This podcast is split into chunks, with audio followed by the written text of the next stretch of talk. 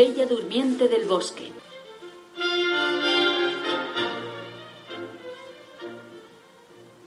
Érase una vez un rey y una reina cuya vida era triste y sombría porque no tenían hijos.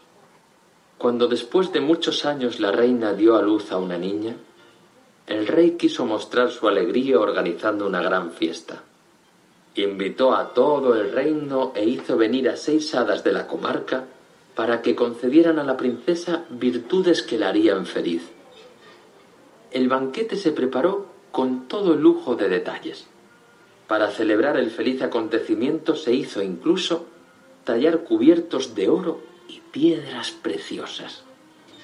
Cuando ya estaban todos los invitados sentados a la mesa, las hadas comenzaron a repartir sus dones a la princesa. La primera le otorgó belleza, la segunda un alma de ángel, la tercera la capacidad de bailar, la cuarta la voz de un ruiseñor, la quinta la habilidad de tocar un instrumento musical. Y justo cuando la sexta hada iba a otorgar a la niña su don, un gran estruendo hizo temblar el palacio.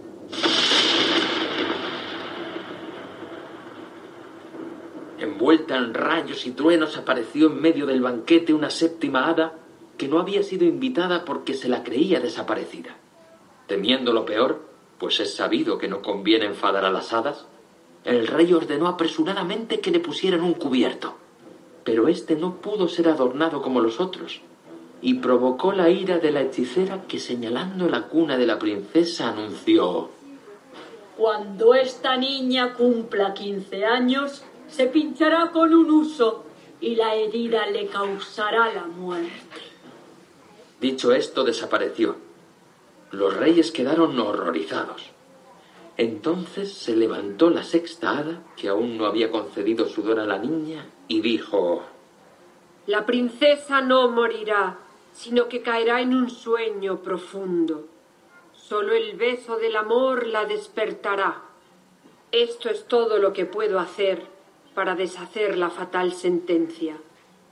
Apenas hubo pronunciado estas palabras, los invitados se retiraron aliviados a sus casas. A la mañana siguiente el rey, no queriendo tentar a la suerte, mandó que fueran quemados todos los usos del reino. Con el tiempo en la corte se olvidaron del maleficio. Llegó el día en que la princesa cumplió quince años la niña se había convertido en una atractiva muchacha llena de vitalidad. Y nada hacía prever que la maldición de la hechicera se cumpliera. Aquella mañana la joven se encontraba paseando plácidamente por el palacio cuando escuchó un extraño ruido. El sonido venía de la torre. Intrigada, la princesa subió por las escaleras y en un rellano descubrió una pequeña habitación en la que se hallaba una anciana manejando un instrumento que nunca antes había visto. Buenos días. ¿Qué estás haciendo? ¡Hilando! ¡Qué trabajo tan bonito! ¿Cómo lo haces? Déjame probar. Dijo la muchacha tomando el uso. La princesa agarró tan torpemente aquel raro utensilio que se pinchó con él en un dedo. Al punto, cayó al suelo quedando sumida en un profundo sueño tal y como había augurado la profecía. Nada pudieron hacer para despertarla. El hechizo se extendió por la corte y poco a poco todos se fueron quedando dormidos. Los reyes, los sirvientes, los caballos, los perros. Y así pasaron cien años. Los árboles crecieron alrededor del palacio dejándolo oculto entre la maleza.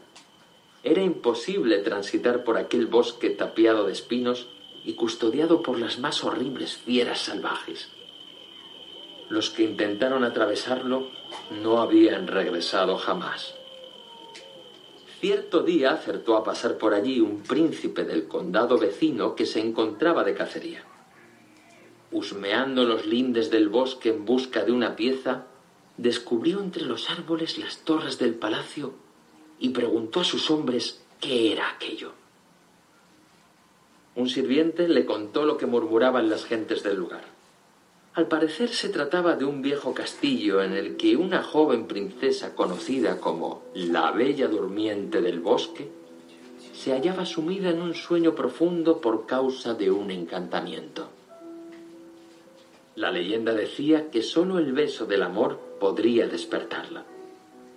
Pero nadie había conseguido nunca atravesar el temible bosque que rodeaba el palacio. Yo lo haré, se dijo el príncipe.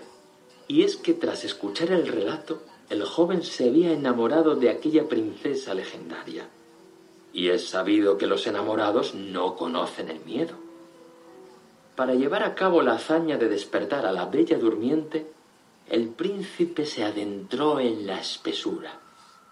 Pero contrariamente a lo que le habían advertido, la vegetación se abrió paso ante él. En lugar de espinos encontró un camino lleno de flores que iba cerrándose tras su paso. Cuando por fin llegó hasta el palacio, lo encontró todo en silencio. Vio a los reyes, sirvientes, caballos y perros dormidos profundamente, y en una pequeña habitación postrada en una cama descubrió a la bella durmiente tan hermosa le pareció que no pudo apartar sus ojos de ella durante un buen rato. Luego se inclinó y le dio un beso. La bella durmiente se despertó y mirándole dulcemente le dijo ¿Eres tú mi príncipe? Te he estado esperando durante mucho tiempo. Poco a poco, todos los habitantes del reino se fueron desperezando de aquel sueño de cien años. El rey, la reina, los sirvientes, los caballos, los perros. Después de haber dormido durante cien años tenían un hambre voraz. Así que lo primero que hicieron fue encender las cocinas y celebrar un gran banquete. Tras la comida, el príncipe pidió a la princesa que se casara con él. Se celebró una solemne boda, aunque la corte lució ropas del siglo anterior y los príncipes vivieron felices el resto de sus días.